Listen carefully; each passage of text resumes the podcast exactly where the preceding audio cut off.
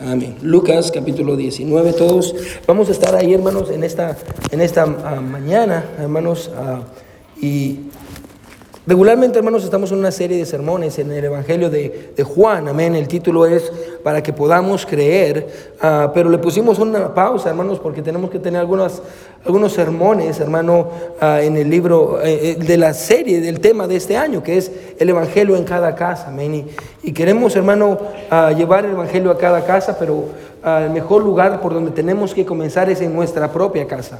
Así que ese es el mejor lugar donde comenzamos. Amén. Así que eh, los últimos cuatro sermones que he estado predicando, hermano, miércoles y domingo, ah, tienen que ver con eso. Amén. El Evangelio en cada casa. Entonces, ah, ah, yo creo que este va a ser el último. El miércoles voy a predicar uno más, probablemente. Ya, si Dios quiere, el otro domingo ya regresamos a nuestra serie en el capítulo 11. Amén. así que vamos a estar, hermano, Lucas, capítulo 18. Dije 19, pero capítulo 18. Lucas, capítulo 18. no sé por qué aquí dice 19, pero es 18.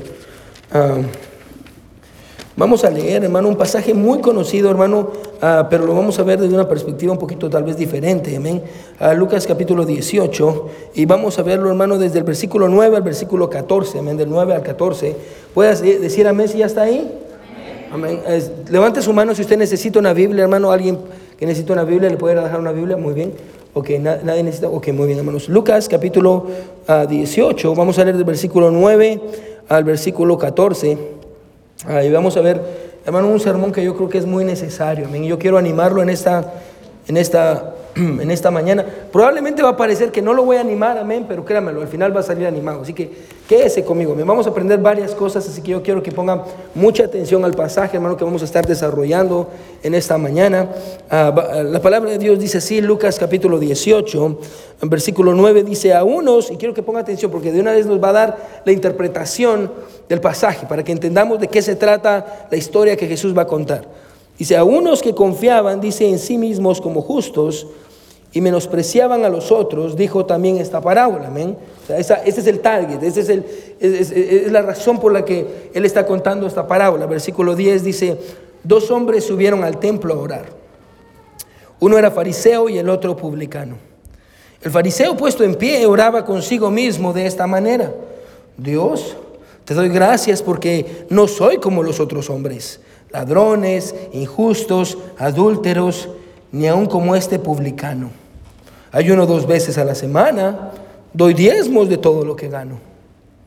Mas el publicano, estando lejos, no quería ni aún alzar los ojos al cielo, sino que se golpeaba el pecho diciendo, Dios, Dios, sé propicio a mí, pecador.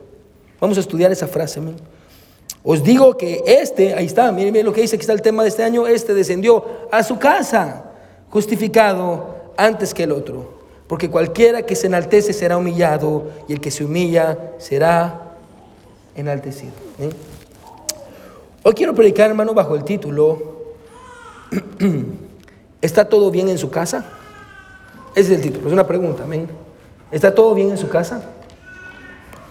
Vamos a ver, hermano, una verdad que yo creo que necesitamos todos en esta, en esta hora. Yo quiero que seamos honestos, hermano, para poder entender el pasaje que está delante de nosotros. Una vez más, ¿está todo bien en su casa? Vamos a orar, mis hermanos. Mi buen Dios que estás en el cielo, te pido, mi Dios, que tú me ayudes a poder predicar, Señor, que me dé la voz que necesito, a Dios, y la energía también, Señor. Venimos delante de ti, Padre Eterno, porque te necesitamos, Señor. Yo te necesito, Dios. Todos te necesitamos, Señor.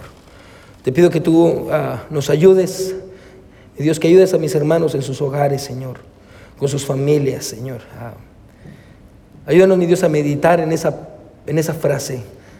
¿Está todo bien en mi casa? Dios, yo te pido que a través de tu palabra, mi Dios, podamos salir animados todos. Señor, yo estoy convencido de que el Evangelio, mi Dios, tiene el poder para animarnos, Padre eterno, y para poder descansar en tus promesas, Señor, y en tu soberanía. Gracias, Padre, por todo. Me escondo detrás de tu cruz para que tu nombre sea enaltecido, mi Señor, y no yo.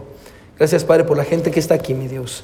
Háblanos a todos. En el nombre de Jesús oramos. Amén y amén. Puede sentarse, hermanos.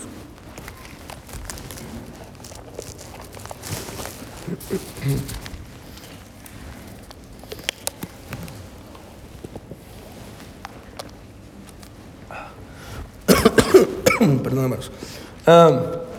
Interesantemente, hermano, este es el tercer sermón que predico en dos semanas, en donde el enfoque principal, hermano, del pasaje radica en un publicano. ¿Se recuerda, hermano? Vimos ah, hace un, miércoles, hermano, vimos, ah, tratamos, tratamos con Leví, o sea, Mateo, y consideramos en ese pasaje cómo deberíamos de hacer que nuestra casa sea un lugar donde Jesús se encuentre con otros. Y, después hablamos acerca de saqueo el domingo pasado. Y cómo la salvación vino a su casa, amén, cuando éste dejó entrar a Jesús. Y hoy vamos a ver la, la historia, hermano, de un publicano ah, sin nombre, porque es parte de una historia que Jesús contó, pero aunque la historia, hermano, no sea real, lo que este pasaje enseña, hermano, es verdad en muchas personas. So, uh, de hecho, yo creo, hermano, que una de las razones por las cuales en las parábolas Jesús no, le, no usó nunca nombres propios eh, dentro de, sus historias eh, es porque los personajes, hermano, eh, pudiéramos haber sido nosotros. Amén.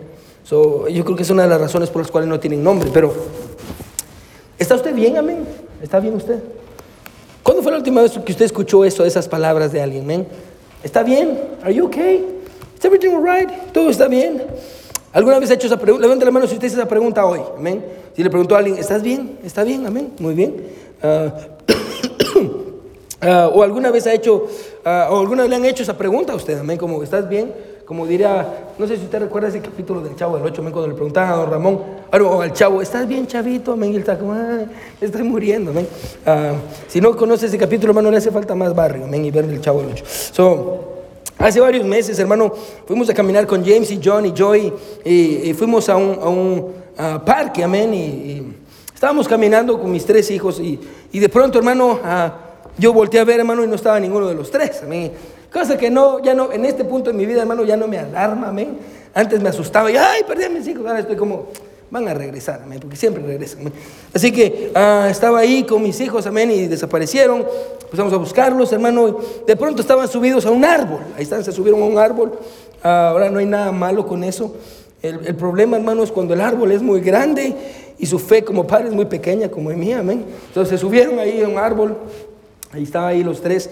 Ah, James estaba hasta arriba y John estaba un poquito abajo. Yo estaba intentando subirse. Así que ah, en mi desesperación les grité, amén, a todos les grité, bájense del árbol, amén, bájense del árbol.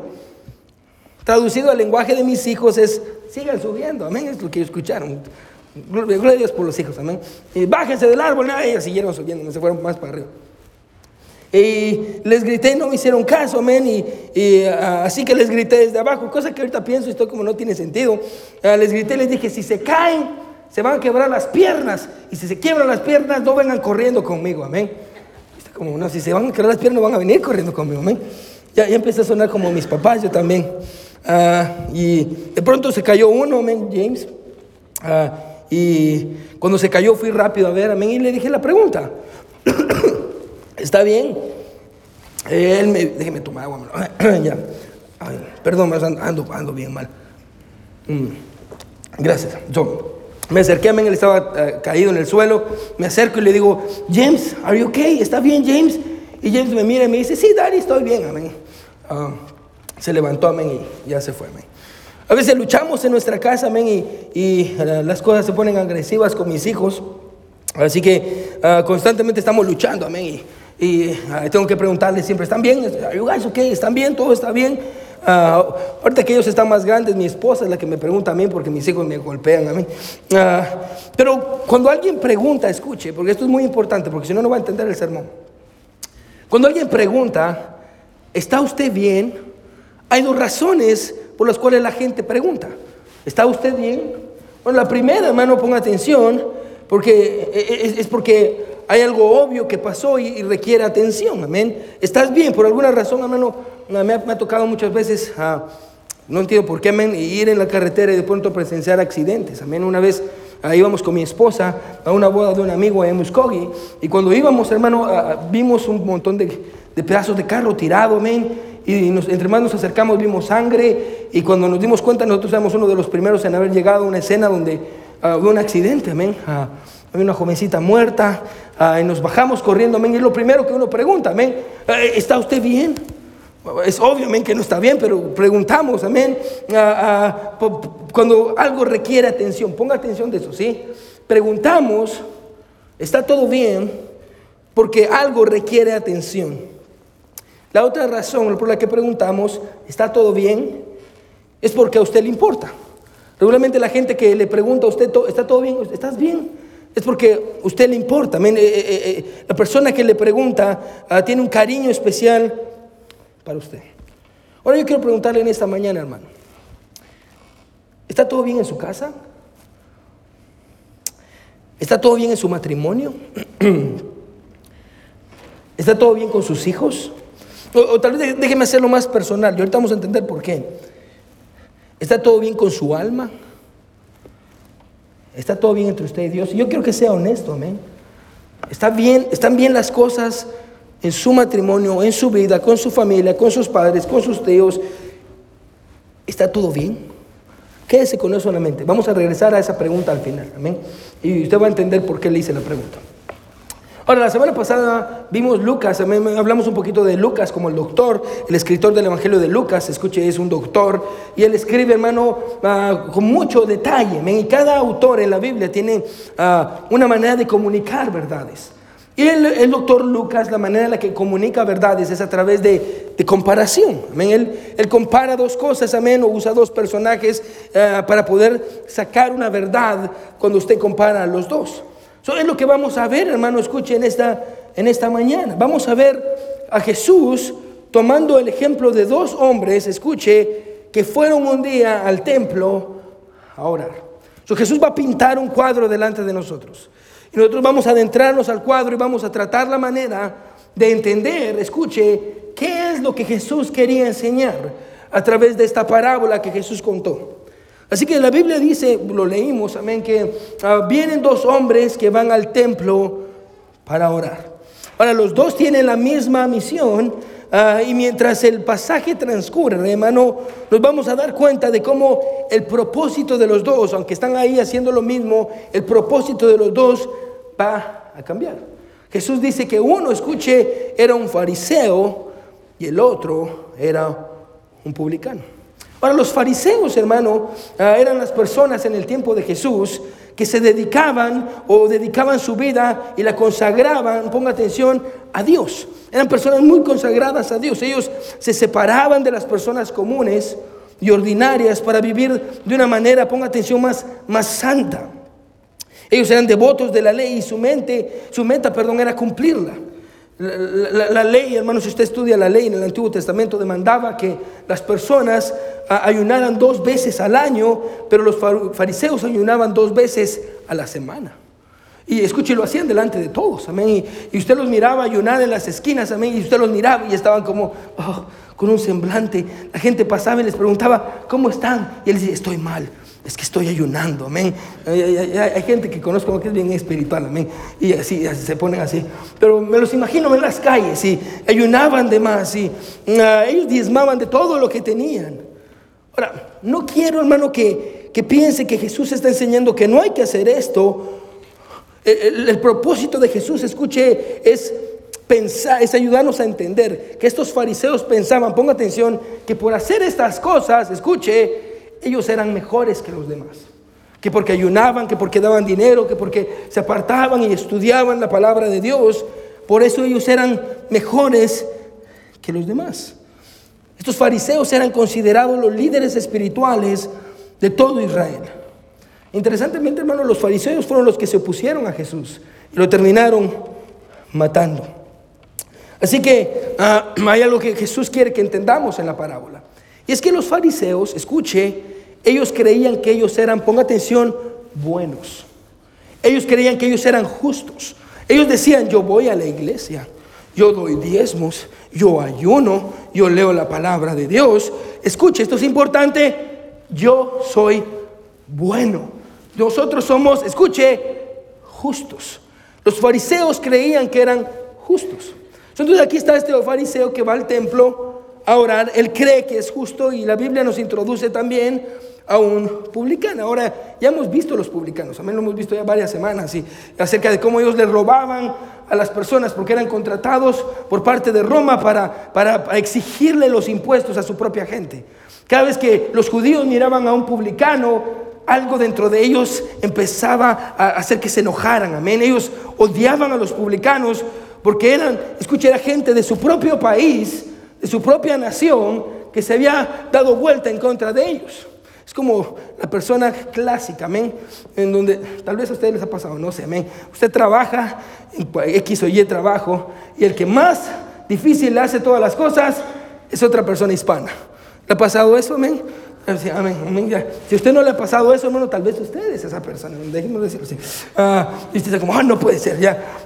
y, usted se enoja y lo que usted dice es, ay, y miren, este que se piensa que es, amén, si es otro guatemalteco, otro mexicano, ya. De igual manera ellos estaban enojados contra estos publicanos porque eran judíos trabajando para Roma para atacar, escuche, a su propia gente. Yo quiero que ponga atención. Porque ahorita vamos, a empezar a profundizar en el pasaje. Entran dos hombres, escuche, al templo. Un publicano, pecador, ladrón, despreciado, y un fariseo, que regularmente todos eran vistos en el templo porque eran consideradas personas santas que pensaban que ellos eran muy, muy buenos. So, los dos entran un día al templo, amén. Ah, y ahí Jesús los ve. Y quiero que entienda desde ya esto, ponga atención. ¿sí? Lo que Jesús está haciendo aquí es Jesús está contrastando, ponga atención, a lo más respetado de ese tiempo como un fariseo con lo más despreciado de ese tiempo con un publicano. Está contrastando lo más despreciado con lo más respetable. Amén. Un fariseo y un publicano. Ahora Jesús es como que tomar una cámara y nos va a llevar a ver qué es lo que está pasando. Entran los dos al templo, escuche, y ahora Jesús nos va a enseñar qué era lo que ellos oraban. vamos, a, vamos a entrar en la intimidad de estas personas y vamos a ver qué es lo que ellos oraban. So, mire conmigo el versículo 11. Si están todos conmigo, amén. Voy a preguntar una vez más, hermano, porque andan dormidos. Si están conmigo, amén. Gracias, hermano. Muy bien. Mire lo que el hermano Leo se va a asustar, va a decir, no, hombre, estos hermanos los dejé y ahora andan más perdidos. Lo que dice el versículo 11. Dice, el fariseo puesto en pie oraba consigo mismo de esta manera. Dios, te doy gracias porque no soy como los otros hombres, ladrones, injustos, adúlteros, ni aun como este publicano. Hay uno dos veces a la semana, doy diezmos de todo lo que gano, mas el publicano, estando lejos, no quería ni aun alzar los ojos al cielo, sino que se golpeaba el pecho diciendo, Dios, sé propicio a mí, pecador. Sé propicio a mí, pecador.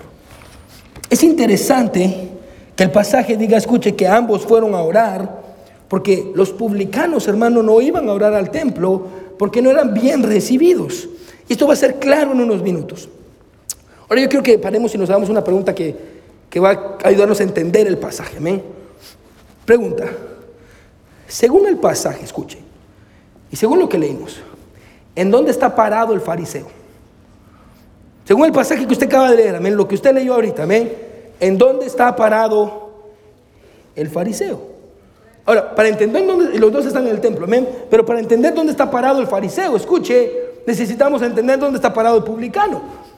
¿Dónde está parado el publicano en el templo? Mire lo que dice el versículo 13. Esta es una clave para entender el pasaje. Mas el publicano que dice, estando lejos de qué?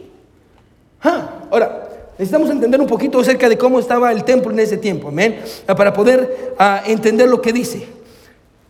El fariseo y el publicano estaban lejos. Escuche, el publicano estaba lo más lejos que él podía del fariseo, probablemente lo más lejos, como le digo. Ahora, recuerde que los publicanos no iban al templo, eso quiere decir que este hombre está lo más lejos, casi en la entrada, amén.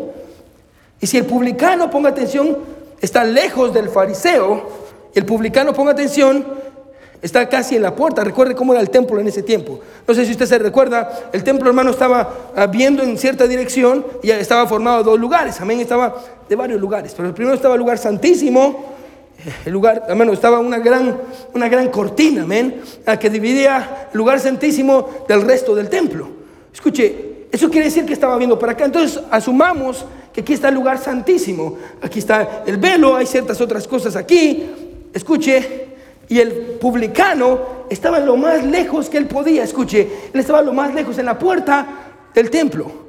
Entonces, si él estaba lo más lejos, automáticamente, ponga atención, entendemos que el fariseo estaba lo más cerca al lugar santísimo. Estaban separados, pero el fariseo estaba en el lugar más cercano al lugar santísimo, mientras que el publicano estaba en el lugar más lejos. Uno estaba en el lugar más alejado, mientras que el fariseo estaba en el lugar más cercano al lugar santísimo del templo. Ahora, esto es importante, pero ahorita vamos a ver por qué. Así que aquí está, el, aquí, aquí encontramos al fariseo cerca del lugar santísimo, se sentía cómodo ahí. Encontramos al publicano en lo más lejos, la parte más... Ahora, no le estoy diciendo que cuando venga a la iglesia se sienta hasta atrás, amén. No quiero que se lleve esto. Oh, el pastor habló de sentarnos hasta atrás, amén. Yo soy como, no, no le estoy diciendo eso, amén. Pero este hombre estaba en la parte más lejana. Ahora Jesús nos va a decir, escuche, ¿qué es lo que este hombre empezó a orar en la parte más cercana del templo, en la parte más cercana al lugar santísimo? Miren lo que este hombre empieza a orar. Miren lo que empieza a decir, versículo 11, dice, el fariseo puesto en pie, oraba consigo mismo de esta manera. Dios te doy gracias porque no soy como los otros hombres, ladrones, injustos, adúlteros, ni aun como este publicano. Hay uno dos veces a la semana, doy diezmos de todo lo que gano, de todo lo que yo gano. Ahora, el pasaje dice esto, me encanta, que ambos fueron a orar al templo. Aunque después de leer esto, hermano, podemos entender que solo uno de ellos oró porque el otro nunca le pidió a Dios nada, que es la esencia de la oración. En otras palabras, uno sí fue a orar con Dios, el otro fue a hablar con él mismo, dice Jesús mismo dice, este pensó que estaba orándole a Dios, pero la verdad es que solo fue a hablar consigo mismo, ayudándonos a entender que Dios no lo estaba escuchando, que Dios no lo estaba escuchando. Uno fue a hablar con Dios y el otro fue a hablar con él mismo. Pregunta, ¿de qué fue a hablar con Dios este? Escuche, este este fariseo. Que dice él que fue a hablar con Dios, pues está hablando con él mismo. ¿De qué fue a hablar él con Dios? ¿Qué era lo que él estaba diciéndole a Dios? Según el pasaje, escuche que ese conmigo, él fue a hablarle a Dios de lo bueno que él era. Empezó a decirle a Dios, yo soy bueno por esto, yo soy bueno por lo otro. Bueno, y es más que evidente que este hombre se paró delante de Dios, escuche, esto es importante, con su propia justicia, con sus buenas obras. Ponga atención, y, y quiero que piensen esto. Este hombre está en el lugar más cercano a Dios, parado delante de Dios, trayendo, escuche, su propia justicia, diciéndole a Dios, yo, yo soy muy bueno, yo voy a la iglesia todos los domingos, yo hago esto, Señor, gracias porque no me hiciste como el publicano que está ahí en la entrada, gracias, Señor, y levantaba sus manos, amén. Estaba hablando con él mismo.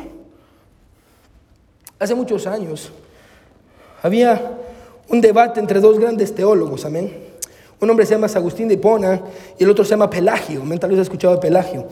Un día Pelagio escuchó hablar a San Agustín de Hipona y él escuchó a San Agustín de Hipona orar. Y él oraba de la siguiente manera. Él decía, Señor, concédeme hacer, escuche, lo que mandas. Y manda hacer lo que a ti te plazca. Pero siempre oraba esto, siempre decía, Señor, ayúdame a hacer, escuche, lo que tú mandas. Ayúdame a hacer lo que tú mandas.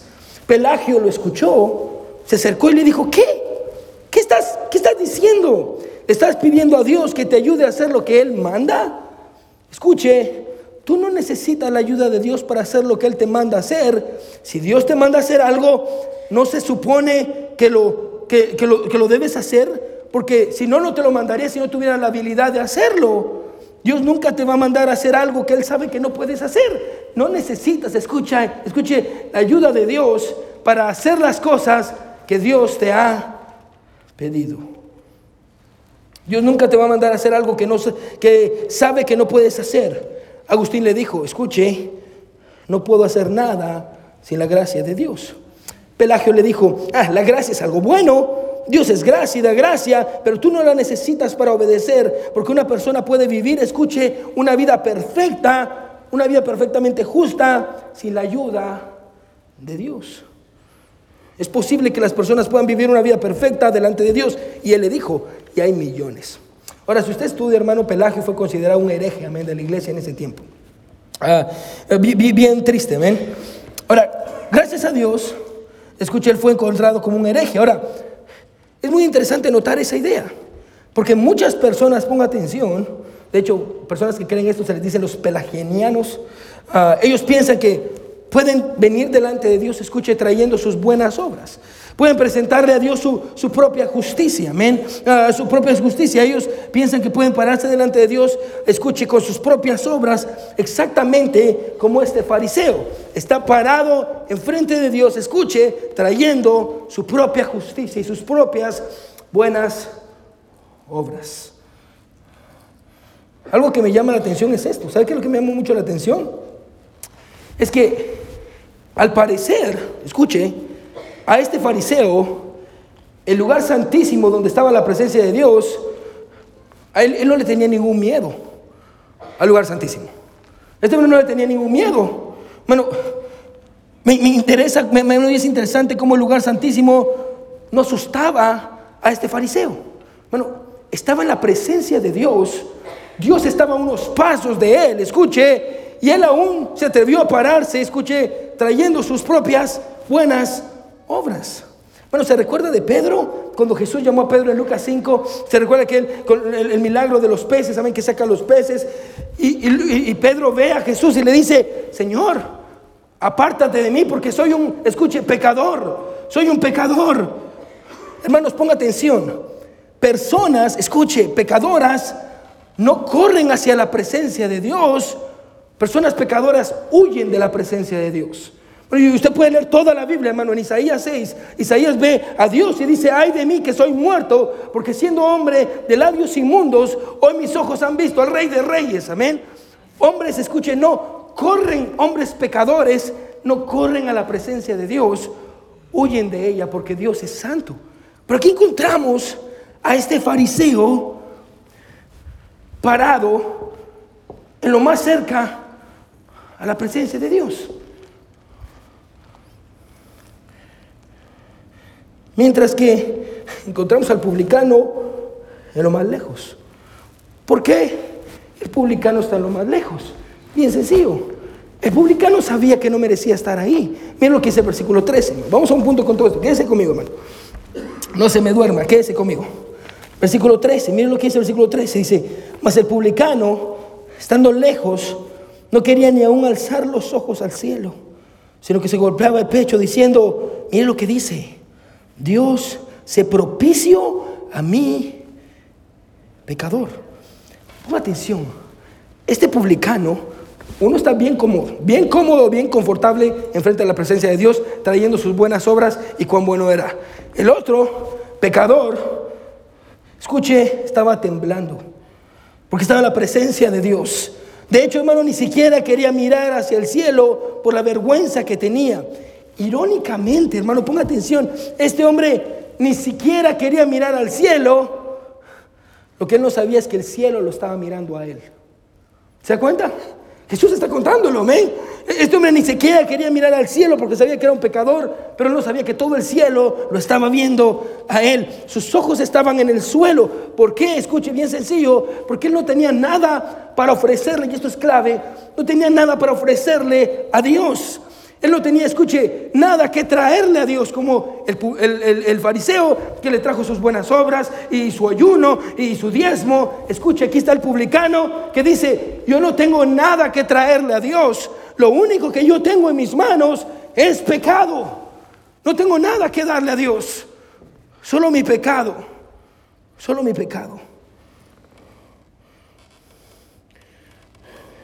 Entonces, este hombre lo único que podía hacer es suplicarle a Dios, ponga atención, por mi misericordia. Y quiero, que mire la petición, porque es bien interesante, que hace este hombre. Mire lo que dice el versículo 3 al final. Si está conmigo, amén, ya vamos a terminar. Mire lo que dice, diciendo, Dios, sé propicio a mí, pecador. Sé propicio a mí. Bueno, en muchas Biblias, en muchas traducciones dice, ten misericordia. Esa no es la, traducción correcta. La manera en la que está traducido aquí en la Reina Valera 1960 es la, traducción correcta del, ah, del, griego original. Sé propicio a mí, que soy pecador. Ponga atención en la oración de este hombre. Este hombre comienza, ponga atención, con Dios y por último termina con él como pecador. ¿Se da cuenta? Dios comienza con Dios, se propicio a mí, que ¿cómo termina? Que soy qué? Pecador. Bueno, soy pecador. Y quiero que entendamos, hermano, que cuando Él dice que soy pecador, tenemos que creerle, amén. Él no está diciendo como, ay, sí, soy pecador. No, Él sí era un pecador. Él sí, me recuerdo, hermano, una vez estábamos ganando almas allá en Guatemala y, yo siempre le preguntaba a la gente, amén, ah, ¿alguna vez usted ha hecho alguna mentira? Y todos decían, sí. Y después por molestar le preguntaba a la gente, ¿alguna vez usted ha matado a alguien? Y todos decían, no. Ah, pues la Biblia dice que si se enoja, ya mató. Una vez no estaba hablando con una persona y yo le, digo, ¿alguna vez ha matado a alguien? Y dice, sí, a varias personas. Y dice, ah, que Dios le bendiga, amén. Muy pecador para mí, amén. Él reconocía, este hombre reconocía cuán malo era. Déjeme hacerle una pregunta. ¿Usted sabe cuán malo usted es? ¿Usted sabe cuánta misericordia usted necesita? Hace, hace, varios meses, varios años, hermano, una hermana de la iglesia llevó una amiga al hospital para que yo hablara con ella. Amén. Me recuerdo que estábamos hablando y me dice ella, pastor, necesito ayuda. Amén. Necesito mucha ayuda, pastor. Yo le digo, ¿por qué? Pastor, es que tengo estos pensamientos bien malos, pastor. Pastor, yo, yo, yo tengo ganas de matar a mi esposo. Amén. Espero que usted no tenga ese problema, hermano. Tengo ganas de matar a mi esposo y, tengo ganas de matar a mis hijos, pastor. Y quiero matarme a mí, pastor, pero ya fui con el psicólogo, escuche, y el psicólogo me dijo que no era yo, que, simplemente, escuche, eh, eh, es algo que yo construí y lo dije desde, desde mi dolor y desde, desde mis circunstancias. Yo me recuerdo que yo le digo, ey, ey, ey, no, no. Esa que usted está mencionando, sí es usted. Esa que tiene esos pensamientos, sí es usted.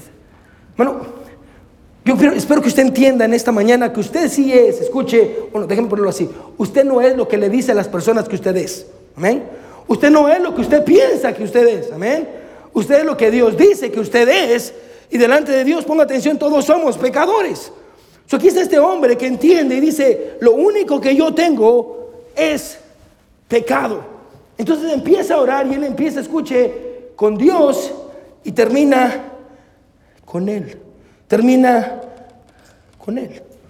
Bien interesante, hermano, notar que para, que para que el fariseo se sintiera bien, escuche qué es lo que empieza a hacer, empieza a compararse a él con otros.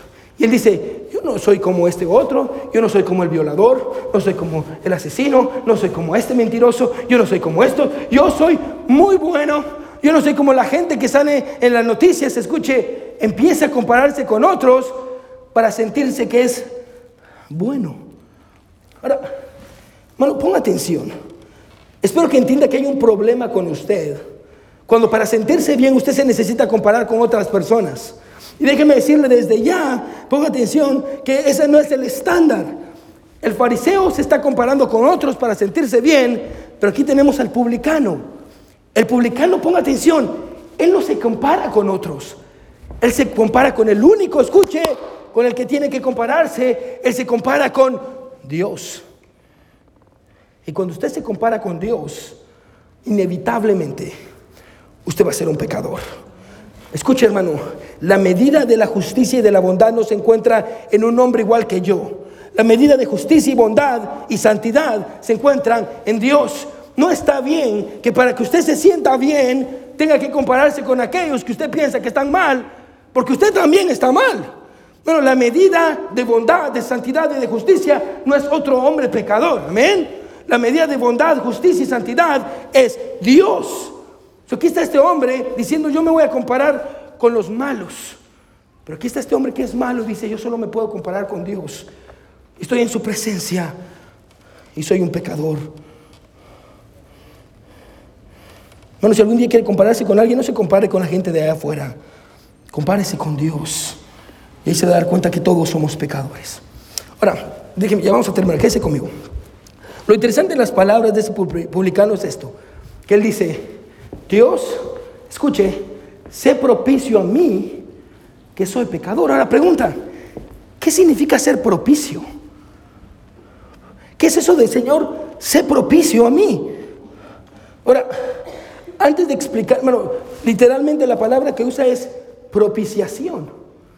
Señor, escuche, sé propiciación a mí. Ahora, ¿Qué es la propiciación? Ahora déjeme, yo quiero enseñarle bien rápido esto. Amén. Aparte su lugar conmigo y vaya conmigo a Levítico 16. Yo quiero enseñarle qué es la propiciación. Bueno, vamos a ver una verdad, pero necesitamos todo esto, hermano, porque si no, no vamos a entender. Levítico 16. ¿Sí está conmigo? Voy a preguntar una vez más. ¿Sí está conmigo? Amén. Muy bien. Levítico 16. Vamos a encontrar qué es la propiciación y vamos a ver aquí una fiesta que se llama Yom Kippur, que encontramos el origen de la propiciación y de la expiación. Y mire qué es lo que dice. Vamos a empezar 16, Levítico 16, versículo 1 dice, habló Jehová a Moisés después de la muerte de los dos hijos de Aarón, cuando se acercaron delante de Jehová y murieron. Ponga atención, mire qué interesante. Cuando usted lee en Lucas, cuando dice propiciación, se propicio, automáticamente el pasaje nos está mandando a Levítico 16. ¿Y qué es lo que leemos en Levítico 16? Que los dos hijos de Aarón, escuche, intentaron acercarse a Dios de una manera en la que Dios no quería que se acercaran. ¿Qué fue lo que pasó? Dios mandó fuego del cielo y los consumió. Es Dios diciendo, ustedes no pueden venir a mí de la manera en la que ustedes quieran. Ustedes tienen que venir a mí de la manera en la que yo digo. Eso los consume. Dios hizo esto para mostrarles que Él es un Dios santo. Cualquier que se acercara a Dios tiene que venir bajo sus reglas. Entonces, después de que los hijos de Aarón mueren, ponga atención, Dios le muestra a su pueblo cuál es la manera de acercarse a Dios. mire qué es lo que Dios dice, mire cuál es la manera en la que ellos se tienen que acercarse a Dios. Versículo 6, Levítico 16, 6. Dice, y hará traer a Aarón, Aarón es el primer sacerdote, el becerro de la expiación, que es suyo, y hará la reconciliación por sí y por su casa. Paremos ahí. Él iba, en, ese tiempo había un tabernáculo. Él tenía que entrar al lugar santísimo a expiar los pecados. Pero si él tenía pecado y estaba en la santidad de Dios, lo iba a matar. Entonces él tenía que hacer una expiación por sus propios pecados primero, para después hacerla por el pueblo. So, para eso tenía que matar un becerro, un toro. Amén. Mire que sigue diciendo, versículo 7. Y esto es bien interesante.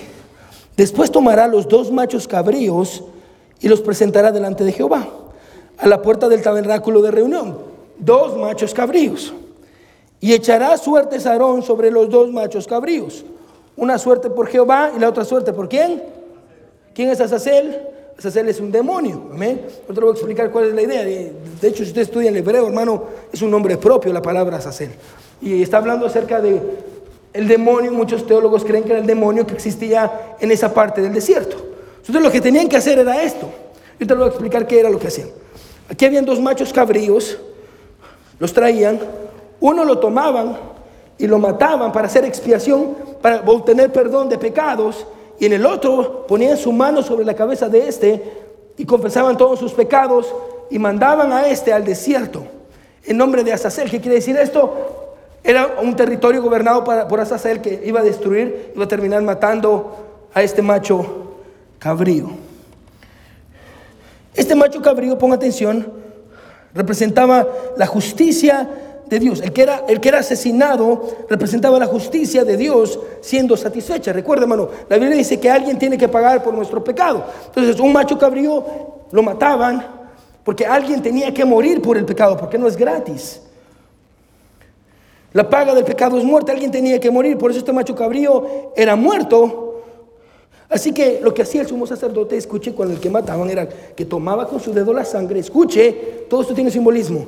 Iba, después de que él ya había expiado sus pecados, al lugar santísimo, ponga atención, y dentro del lugar santísimo había algo llamado el propiciatorio. Y en el propiciatorio echaba la sangre, ponga atención, y eso apaciguaba, escuche, la ira de Dios, la ira de Dios. Mientras tanto, el otro macho cabrío que dejaban ir al desierto representaba el deseo de Dios de remover el pecado y las consecuencias del pecado de su pueblo. Era lo que representaba, por eso lo mandaban al desierto. Era Dios diciendo, yo no quiero, yo quiero sacar el pecado de ustedes. Por eso era necesario que ellos oraban sobre este macho cabrío y, dijeran todos sus pecados, porque Dios quería sacar el pecado de medio de su pueblo. ¿Para qué? Escuche, para que Dios pudiera tener comunión con ellos. Para que, porque Dios quería convivir con ellos. Hay dos términos que tenemos que entender. Bien rápido, vamos a terminar. Hay dos términos que necesitamos entender. Uno es expiación y el otro es propiciación. Se lo voy a poner bien fácil. Expiación tiene que ver con pecado siendo cubierto por la sangre. Sí, tiene que ver con el pecado cubierto por la sangre de la víctima. Amén. Es Dios removiendo la culpa de la persona. Es diciendo, Señor, yo soy un pecador, yo merezco morir, pero en mi lugar va a morir este macho cabrío. Escuche, y cuando moría, yo era libre de la culpa. Eso se llama expiación. La expiación, escuche, tiene que ver con nosotros. Por el otro lado encontramos la propiciación. La propiciación, hermano, ponga atención, nos habla del sacrificio, ponga atención de cómo este sacrificio alejaba la ira de Dios. La expiación tiene que ver con nosotros. Escuche, la propiciación tiene que ver con Dios. Es Dios diciendo, ya no estoy enojado con ellos. Eh, la, la ira de Dios se apaciguaba. Ahora, vamos a ponerlo todo junto. Ponga atención. La sangre del sacrificio en Lucas 16, vertida en el propiciatorio, hacía que el pecador estuviera protegido de la ira de Dios, porque Él es un Dios santo. Ponga atención, se lo vuelvo a repetir, ¿sí? La sangre del sacrificio, y en Lucas, perdón, en Levítico 16, la sangre del sacrificio vertida en el propiciatorio hacía que el pecado estuviera, perdón, el pecador estuviera protegido de la ira de Dios. Ahora, con eso en mente, ahora regresemos a Lucas 18. Vaya conmigo Lucas 18. Ya tiene el contexto, amén. Cuando dice, sé propicio a mí, ¿qué es lo que tiene en mente este hombre? Escuche, lo que tiene en mente es esto. Escuche. Y por eso el orden es perfecto y es precioso. Dios, empieza con Dios y termina con Él, dice Dios y pecador. Pero en medio, ¿qué es lo que encontramos? Se propicio. Dios se propicio a mí que soy pecador. ¿Qué es lo que está haciendo? Ponga atención. Lo que este publicano está haciendo es poniendo en medio, escuche, poniendo en medio de la santidad de Dios y su pecado la sangre de un sacrificio. ¿Se da cuenta? Es lo que está haciendo. Él está diciendo, Señor, yo soy muy pecador. Escuche, no me puedo acercar a ti porque tú eres santo y yo soy un pecador. Algo necesita estar en medio de nosotros, ponga atención, y ese algo tiene que ser un sacrificio. Tiene que haber un sacrificio en medio de nosotros. A diferencia, ponga atención, del fariseo que está en la presencia de Dios trayendo qué? Sus propias obras, su propia justicia. ¿Se da cuenta? El fariseo se presentó delante de Dios con su propia justicia, mientras este publicano se presentó delante de Dios con la sangre de un sacrificio para apaciguar la ira de Dios. Según Hebreos 10, no vaya ahí, todos esos sacrificios eran la imagen de un sacrificio que habría de venir. Lo que Jesús está enseñando en este pasaje, a través de esta parábola, escuche, Hermano, ponga atención. Si no escuchó nada, escuche esto. Es que usted y yo no podemos pararnos delante de Dios por nosotros mismos. No, no podemos. Bueno, no, no podemos pararnos delante de Dios confiando en nuestra, escuche, propia justicia.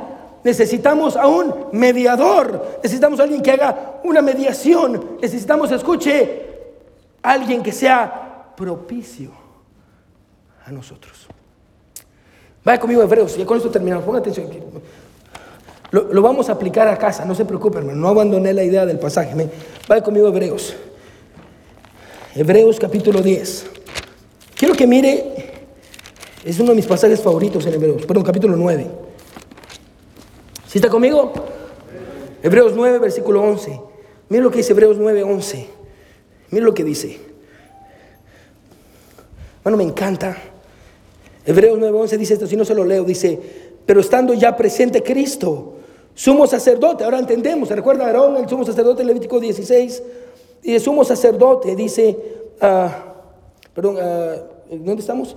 Uh, versículo 11, perdón, día. Pero estando presente Cristo, somos sacerdotes de los bienes venideros por el más amplio y más perfecto tabernáculo, no hecho de manos, es decir, no de esta creación. Hay un tabernáculo en el cielo y no por sangre de machos cabríos. Ahora entiende, ¿se recuerda Levítico 16? Los machos cabríos, ni de becerros, sino por su propia sangre.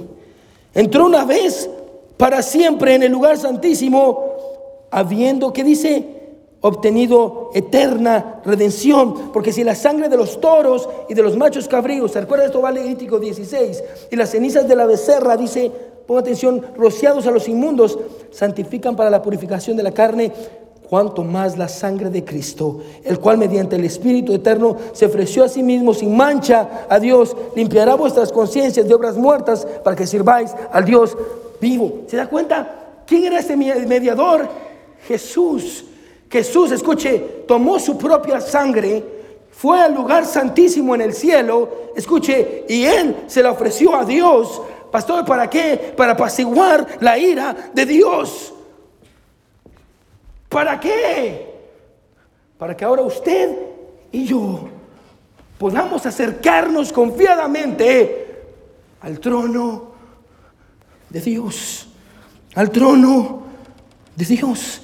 Hermano, ponga atención, cuando venimos delante de un Dios santo, santo, santo, lo único que podemos hacer como el publicano es agachar la cabeza porque no tenemos nada para ofrecerle a Dios. Bueno, no importan los títulos, no importa la sabiduría, los años que usted lleve en el cristianismo, las cosas que ha hecho para Cristo. Lo único que usted y yo tenemos para ofrecerle a Dios es nuestro pecado. Por eso, escuche, necesitamos un Salvador. El fariseo delante de Dios está aquí en la presencia de Dios porque él piensa que no necesita un Salvador, porque él es su propio Salvador. Mientras que el publicano está lo más lejos, diciendo, Señor, entre tu santidad y mi pecado tiene que haber un mediador, tiene que haber sangre. Es por eso que necesitamos a Jesús. El fariseo delante de Dios solo necesitaba su propia justicia, por eso oraba con él mismo porque solo se necesitaba, escuche, a Él. Él está parado delante de Dios y dice, yo me necesito solo a mí, mis obras, yo soy bueno.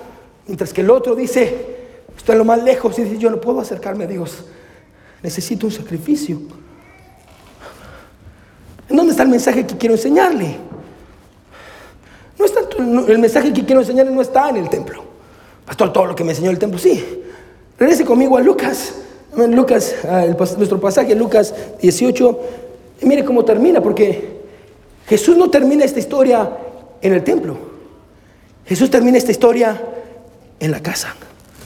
Mira lo que dice el versículo 14, Lucas 18, 14. Os digo que este descendió a dónde? Justificado antes que el otro. Porque cualquiera que se enaltece será humillado y el que se humilla será enaltecido. Uno regresó a su casa, escuche, llevando la justicia de Cristo. Mientras el otro regresó a su casa llevando su propia justicia. ¿Sí, se da cuenta? Uno regresó a su casa con un mediador y un salvador y un ayudador. Mientras el otro llegó a su casa, escuche, con sus manos vacías. ¿Se recuerda la pregunta que le hice al principio? ¿Está todo bien en su casa? ¿Sabe por qué se lo pregunté? ¿Se recuerda las razones por las que le dije que una persona pregunta eso? Le dije dos razones. ¿Se recuerda la segunda? Era porque a alguien le importa. Bueno, yo le pregunto porque a mí me importa su hogar. A mí me importa su matrimonio. A, mí me importan sus hijos. Bueno, en esta iglesia nos preocupamos por usted, por su gente, por, su familia. Por eso le pregunté. Pero no solo por eso, se recuerda que le dije había una segunda razón. La segunda razón por la que preguntamos está todo bien es pues porque es obvio que algo pasó y requiere atención. Escuche, ¿sabe por qué le pregunté si todo está bien en su casa? Se lo pregunté porque yo sé que las cosas en su casa y en mi casa no están bien. Porque somos pecadores. Somos pecadores. Y, y lo peor, escuche hermano, que le puede pasar hoy es regresar a su casa pensando que usted tiene el poder para cambiar su situación, porque lo único que usted necesita como este fariseo es a usted mismo. Cuando claramente este pasaje nos enseña nuestra necesidad de un Salvador. Hermano, ponga atención, no cometa el error del fariseo en el templo, el error de pararse enfrente de Dios trayendo su propia justicia. Cuando la razón por la que podemos pararnos delante de Dios es porque Cristo está parado delante de nosotros. Por eso nos podemos parar delante de Dios, porque hay un mediador entre Dios y los hombres, que es Jesucristo. Hermano, no regrese a su casa pensando que usted puede arreglar sus problemas. Cuando Cristo es el único que puede hacerlo, no regrese a su casa pensando que usted puede cambiar su situación. No regrese a su casa pensando que usted está solo. No regrese a su casa pensando, escuche, que usted se necesita usted mismo para cambiar. Si hay algo que este pasaje enseña, que usted debería regresar a su casa diciendo, Señor, yo necesito a Jesús. Jesús es el único que me puede ayudar. ¿Se recuerda por qué Jesús contó esta parábola? Mira lo que dice el versículo 9. A unos que confiaban en sí mismos como justos. El mensaje de Jesús es este.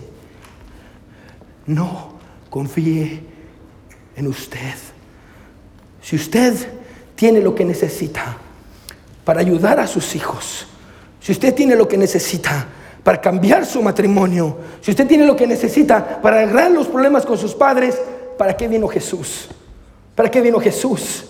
Bueno, no nos paramos delante de Dios en nuestros propios méritos, nos paramos delante de Dios, escuche, porque delante de nosotros está Jesús, está Cristo, y Él dio su vida por nosotros. ¿Para qué? Si usted puede leerlo, por cuestiones de tiempo no vamos ahí.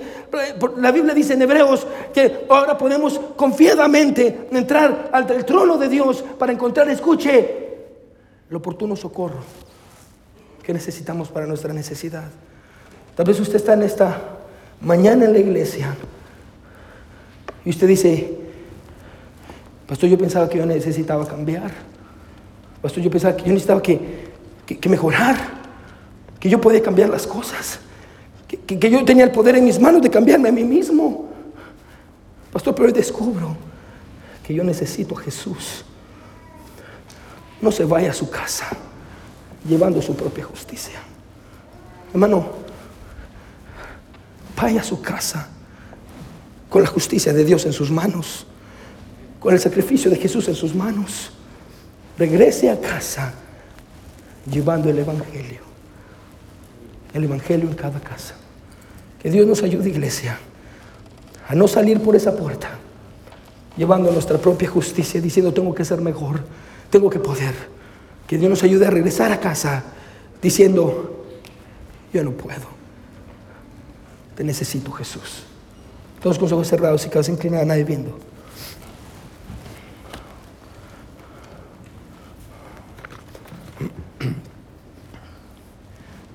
Todos con los ojos cerrados y cabeza inclinada, nadie viendo. ¿Quiénes dirían en esta hora, Pastor, Hoy voy a regresar a mi casa. Y no quiero llevar mi justicia. Yo quiero llevar la justicia de Jesús a mi casa. El Salvador que es. Pastor, oro por mí para que pueda descansar en Cristo y confiar en Él y no en mí. Levante su mano si Dios le habló. Decir, Pastor, yo quiero regresar a casa confiando en la justicia de Cristo. Gloria a Dios. Levante su mano si Dios le habló. Gloria a Dios. Gloria a Dios. Amén, amén. Bueno, vamos a ponernos sobre nuestros pies, hermano. ¿Por qué no venimos al altar todos? El piano va a sonar, hermano. Vamos a ponernos sobre nuestros pies todos, todos los cerrados. ¿Por qué no viene al altar y dice, Señor, yo necesito esta justicia? Yo necesito que alguien se ponga en medio de un Dios santo y un vil pecador. No quiero regresar a mi casa con mi justicia.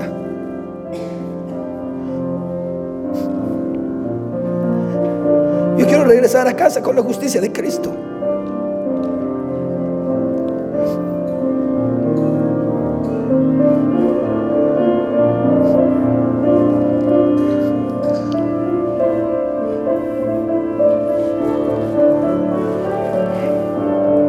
Porque no le dice a Dios, Dios, en mi casa las cosas no están bien. Yo te necesito, Señor. Necesito tu justicia.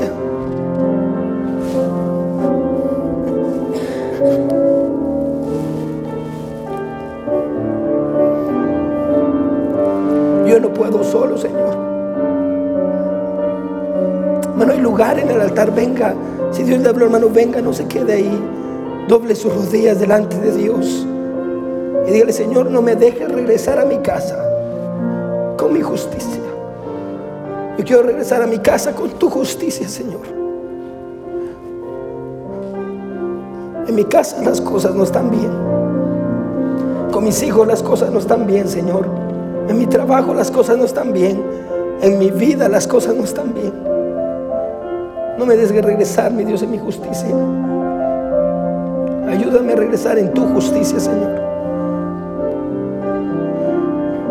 ¿Qué tiene usted para ofrecerle a Dios? Más que su pecado. Bueno, si usted no ha aceptado a Jesucristo como su Salvador, este es el momento en el que usted puede decirle, Señor, yo soy un pecador, no hay nada bueno en mí. Señor, sé propicio a mí.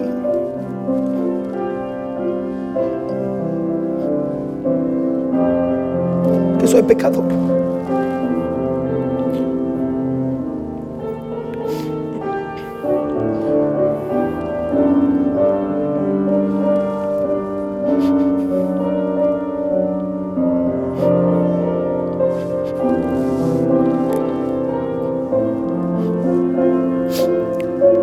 Necesitamos, Señor. Ayúdanos a no hacer nada, mi Dios, en nuestras fuerzas. Ayúdanos a no regresar a casa con nuestra justicia. Ayúdanos a regresar a casa con tu justicia. Descansando completamente en ti.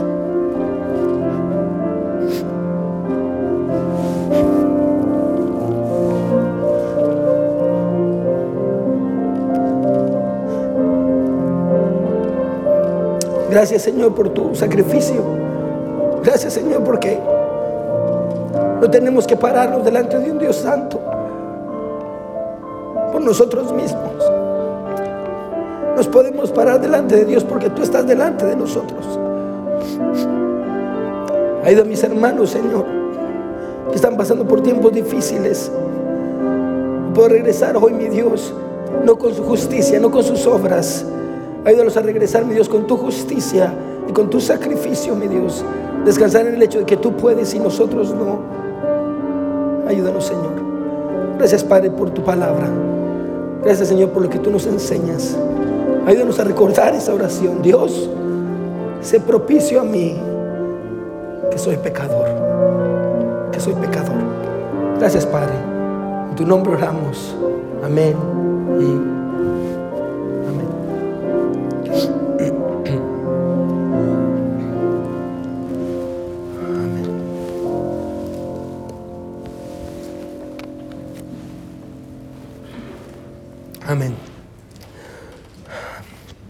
Podamos regresar, hermanos, con la justicia de Cristo. Amén. Hermanos, vamos a cantar un himno y vamos a estar despedidos, hermano. Hermano Karim, si quiere venir. ¿Qué les parece si cantamos, Señor bendice nuestro hogar? Amén. Ah, yo creo que sería, ¿qué número es, baby? 550, ah, ah, en sus seminarios todos, himno 550. Hermano Leo, lo queremos mucho. Estamos orando por ustedes, hermanos. Gracias por venir, los queremos mucho a los dos. Bye bye, hermanos. Himno 550, todos, hermanos.